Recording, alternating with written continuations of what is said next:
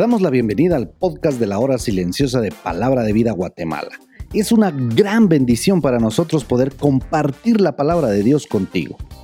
Te animamos a que puedas escudriñar el pasaje del día de hoy y descubras los desafíos que Dios tiene para ti.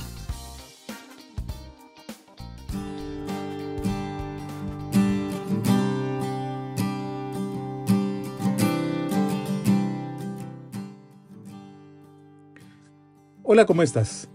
Te saluda Daniel de la Rosa.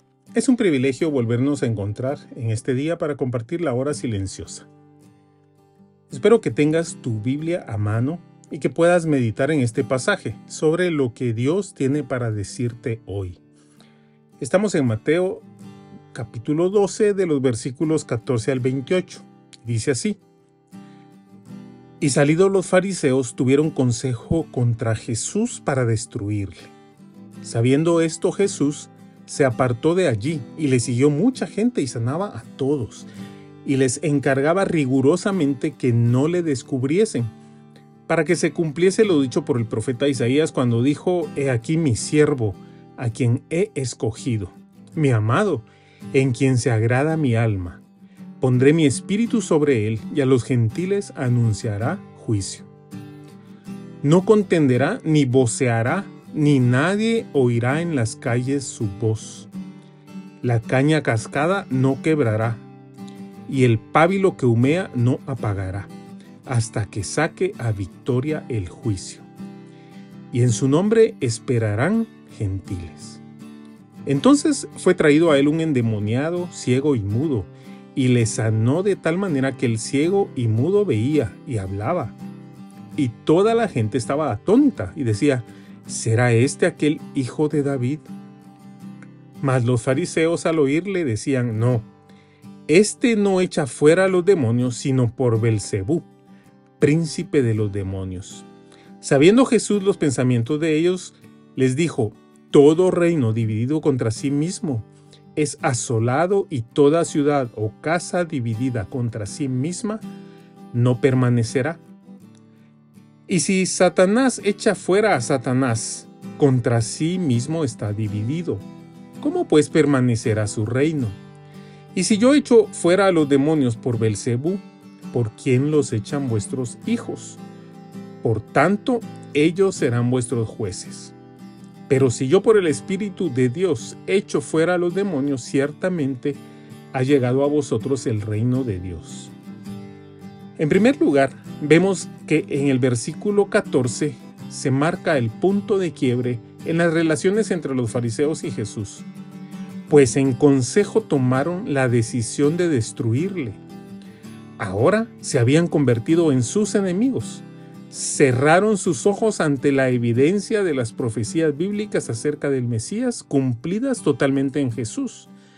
También cerraron los ojos a los milagros realizados este conflicto que se dio públicamente en el día sábado fue para ellos la gota que derramó el vaso. No quisieron entender las enseñanzas bíblicas. La supuesta violación del día sábado de Jesús por hacer el bien no se compara con la de los fariseos. Ellos se reunieron para conspirar un asesinato. En segundo lugar, vemos que sucede algo que nunca se había visto. Jesús sanaba a todos. Esa muestra de poder sobre el mundo físico y el mundo espiritual nunca se había dado. Esta muestra de su poder era evidencia suficiente para entender que era Dios obrando. Y quiso mostrar también misericordia al sanar a todos los enfermos y atormentados por los malos espíritus. ¿Sabes? Él no desecha ni discrimina a nadie una vez dijo, venid a mí todos los que estén cansados y trabajados, y yo os haré descansar. En tercer lugar, el Señor se presenta como el siervo escogido y cita Isaías 44 del 1 al 4, donde vemos a un Mesías diferente al que esperaban los fariseos, no un conquistador, no un político que les los liberaría de la esclavitud hacia Roma, sino uno misericordioso y pacífico, quien llegaría incluso a los gentiles. La caña cascada representa al ser humano frágil, inútil, probablemente sin valor para la mayoría. En estos tiempos este tipo de caña se usaba como un pequeño instrumento musical, algún tipo de flauta, que cuando se doblaba ya no servía más. Pero el, ser, el siervo de Dios tratará a la frágil caña con docilidad, no la quebrará, sino la restaurará. Así también el pábilo que humea es la mecha de una lámpara de aceite que ya no tiene llama, ya no alumbra. Pero en vez de apagarlo, Jesús sabe lo valioso que puede llegar a ser al echarle aceite. Muchos de nosotros somos como una caña cascada, golpeada por la vida a punto de quebrarse. Necesitamos ser fortalecidos con el poder del Espíritu Santo. Otros somos como el pábilo que humea, sin luz, sin utilidad, pero que al estar empapados de aceite, es decir, llenos del Espíritu Santo, nuestra llama alumbrará y brillará otra vez.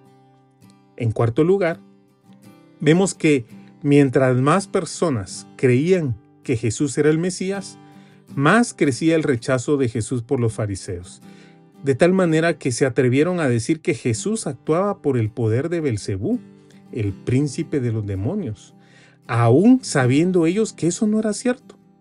Su poder sobre los demonios solo confirmaba que el reino de Dios había llegado.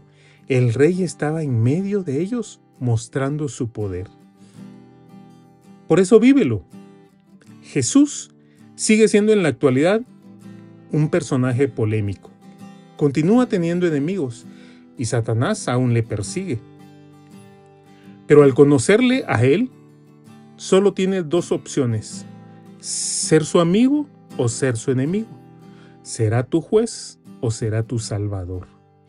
Tienes que tomar una decisión. Que Dios te bendiga.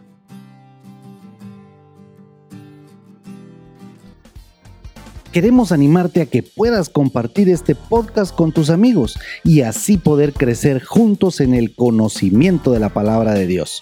Síguenos en nuestras redes sociales para más información.